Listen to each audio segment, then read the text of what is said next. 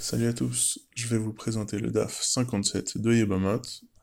Donc la Gemara, je la prends au milieu directement avec une question. Goufa, Beimine Rabbi Yochanan Rabbi Yoshaya. Rabbi Yochanan a demandé à Rabbi Yoshaya. Ptsuadaka Kohen Shenasa Badgirim Mo Sheyachilena Bitruma. Un Kohen qui est Ptsuadaka, qui a les testicules écrasés et qui s'est marié avec une fille de Guérim, une fille de converti. Est-ce que cette fille-là peut manger de la trouma Alors, il y a énormément de problématiques dans ce cas-là. Il y a le fait que, euh, déjà, juste pour présenter globalement l'histoire, un Kohen a le droit de manger de la trouma, donc il y a un prélèvement que les Juifs font sur leur récolte. Seul le Kohen a le droit d'en manger, et euh, la femme du Cohen, donc une fille qui n'était pas Cohenette à la base, qui s'est mariée avec un Cohen, a le droit, acquis, acquiert ainsi le droit de manger de la trauma.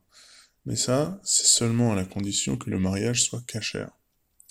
Donc la question qui est posée ici en sous-main, c'est est-ce que le mariage d'un Cohen qui, a qui est Ptsuadaka, avec une fille de convertie, il est bon ou pas? Donc la va euh, développer un peu les problématiques, donc je continue euh, à lire. Donc Rabbi Yochanan a posé cette question à Rabbi Oshaya. Rabbi Oshaya, Ishtik, Vela Marley, Vela Midi. Il s'est tu et il n'a rien répondu. Les sauf Atagavra Rabba Acharina ou Milta, Acharita ou Pachatle. Ensuite, il y a un grand homme qui est arrivé, un autre grand homme qui est arrivé, qui a posé une question différente, et Rabbi Oshaya lui a répondu. Oumanou, et qui était ce grand homme? C'était Resh Lakish. Amar Rabbi Uda, Nessia les Rabbi Oshaya. Donc Rabbi Uda, il a vu cette scène-là et il a demandé à Rabbi Oshaya, à tout Rabbi Yochanan Lavgavra Rabaou, mais attends, tu réponds à Resh Lakish et tu réponds pas à Rabbi Yochanan. Rabbi Yochanan, c'est pas un grand homme, lui Amar, il lui a répondu Rabbi Oshaya, des kabaï minimilta de letle pitré. Non, si je lui ai pas répondu, c'est parce qu'il m'a posé une question qui n'a pas de réponse. Alors la Yogmara, elle va développer euh, le sens de cette question. Donc, je répète le cas, un Kohen qui est Ptsuadaka, donc qui a les testicules écrasés, qui s'est marié avec une fille de Guérim. Oui, juste une précision qu'il faudrait que j'apporte en plus, c'est que euh, dans la Torah, il y a un dîme particulier sur le Ptsuadaka, sur une personne, un juif, on va dire normal, qui a les testicules écrasés, il ne peut pas se marier avec ce qu'on appelle Kaal Hashem, avec l'assemblée d'Hachem. Et euh, voilà. Donc, l'Agmar va se demander cette question-là qui est posée sur la femme fille de converti d'un Kohen, Ptsuadaka, peut-elle manger de la trauma ou non? Elle se demande d'après qui la question est posée. Il est Rabbi Yehuda, si la question est posée d'après Rabbi Yehuda, Ben Bigdusha Tekae, Ben La Bigdusha Tekae, la Achla. Il dit, quoi qu'il en soit, d'après Rabbi Yehuda, c'est sûr qu'elle ne peut pas manger de la trauma. Alors la elle, euh, elle va distinguer deux possibilités. Est-ce qu'on considère que le Kohen qui est Ptsuadaka, qui a les testicules écrasés, il a toujours le statut de Gdusha du Kohen ou non? Elle évoque les deux possibilités. Alors, Ibi Gdusha Tekai, si on considère que ce Kohen-là, il s'appelle toujours Kohen au niveau de la Gdusha, là, alors la femme, euh, fille de Grim, elle peut pas manger, de Amarmar, Bad Ger Zachar, Kebatralal Zachar, puisque Rabbi Uda dit lui-même que une fille de convertis, la fille d'un père euh, converti est comme une fille d'un halal, d'un Kohen qui s'est euh, dévoyé, pour dire ça rapidement.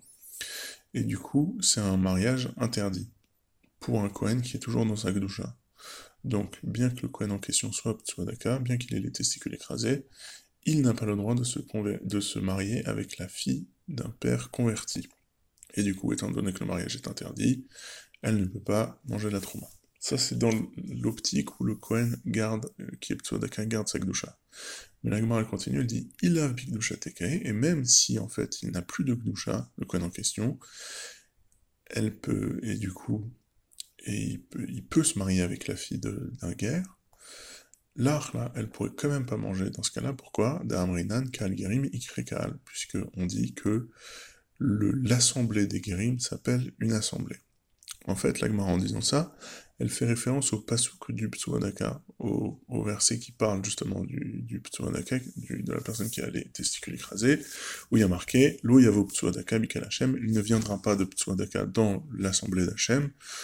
Donc, la question qui est posée ici, c'est est-ce que l'assemblée des Guérim, est-ce que les convertis font partie de ce cas Hachem, de cette assemblée d'Hachem? Là, d'après Rabbi Oda, oui. Euh, le Kaal Guérim, l'assemblée des Guérim s'appelle un Kaal, une assemblée, et du coup, un Kohen, un, un Kohen qui est n'a pas le droit de se marier avec un guerre. Et du coup, ce mariage est interdit, et du coup, même dans cette optique-là, où il n'a plus de Gdusha, le, la fille des Guérim ne peut pas se marier avec le Psodaka, et du coup ne peut pas manger de la Trouma. Donc, dans les deux options posées, d'après Rabbi Yona, elle ne pourra pas manger de la Trouma. Voilà. Veillez les Rabbi aussi, et si on est d'après Rabbi aussi, Ben Bigdushateke, Ben La Bigdushateke, Achla. D'après Rabbi aussi, c'est sûr qu'elle peut manger de la Trouma que euh, soit qu'on considère que le Kohen garde sa Gdusha, soit qu'on considère qu'il ne garde pas sa Gdusha. Pourquoi? Parce que si il garde sa Gdusha, euh, la fille peut manger des Hamar, Avger Shenasaguret, Bitokcher Parce que d'après Rabbi aussi, une fille de Guérim, même de deux parents Guérim, elle peut se marier avec un Kohen. Il a Migdushatekae Achla, par contre, et même si, pardon, et même si euh, elle on considère que le Kohen n'est plus dans sa Gdusha, elle peut manger de la, euh, de la des hamar, kalgrim, laikrekal, puisque Rabbi aussi pense que le kalgrim n'est pas appelé un kal. Le kalgrim ne s'appelle pas un, kal, c'est-à-dire que un guerre, ou une guillorette, ou une fille de grim, peut se marier avec un ptsuadaka, puisqu'il n'est pas appelé kal, comme dans le pasouk, loyevo ptsua bikal voilà, c'était un peu technique. Mais moi, j'aimerais m'intéresser à un point qui peut étonner un peu euh, dans ce raisonnement-là. C'est que, euh, quels que soient les avis, que ce soit Rabbi ou aussi, il y a toujours euh, une différence entre la fille des Guérim et un juif lambda.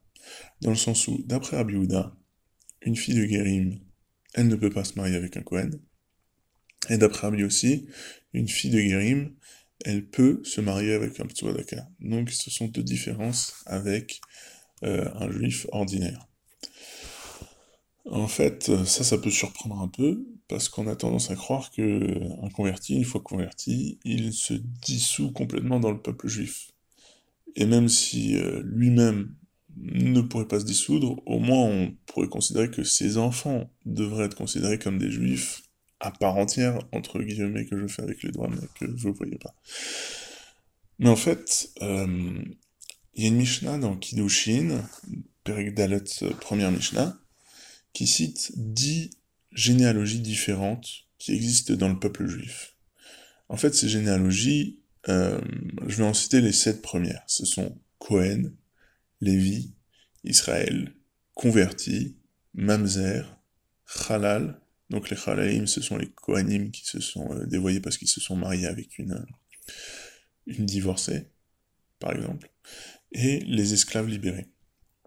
Je passe sur les trois derniers qui sont un peu plus compliqués à décrire. En tout cas, voilà, la Mishnah, elle cite ces dix différents groupes généalogiques qu'il y a dans le peuple juif, en disant qu'ils sont tous montés de Babel, de l'exil de Babylone. Et ensuite, elle cite en fait les différentes conditions euh, qui permettent à ces différents groupes de se marier entre eux ou non. Par exemple, un Kohen, il peut pas se marier avec euh, un Halal, un Mamzer avec un Israël, Lévi ou Kohen, etc., etc. Donc, ce qu'il faut noter, c'est que ce sont des généalogies, tout ça. Donc, c'est-à-dire que leur nom subsiste à travers les générations. Donc, un guerre ou des guérim qui se marient entre guérim, ça reste, le, nom reste le nom guerre. Donc ces groupes se, nomment en fonction de leur nom, comme les Kohanim, les Vim et Israélim, en fonction de, ah, pardon, ces groupes se nomment en fonction de leur nom, comme les Kohanim, les Vim ou Israélim, en fonction de leur appariement, la façon dont ils se sont appariés au peuple juif, comme les Guérim ou les esclaves libérés, ou par les conditions de leur naissance, comme les Mamzerim ou les Khalalim. Donc ces noms forment des identités à l'intérieur même du peuple juif en racontant une généalogie ou des histoires familiales. En tout cas, une certaine forme d'apparition dans le peuple juif.